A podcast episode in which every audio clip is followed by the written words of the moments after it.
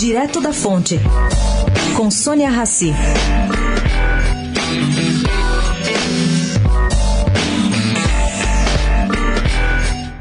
Já comentada pelo ex-presidente Fernando Henrique Cardoso, a incontinência verbal de Jair Bolsonaro não sai de cena. Ao que tudo indica, ela atingiu um dos seus picos quando o presidente aconselhou um jornalista a fazer cocô dia sim, dia não, para melhorar o meio ambiente. Os ecos dessa escalada verbal acabaram chamando a atenção não apenas dos políticos, mas de estudiosos como Christian Dunker, psicanalista e professor da USP. A novidade, segundo ele, é o aumento das falas do presidente em duas oitavas. Ele está falando muito mais alto do que precisaria para o papel dele.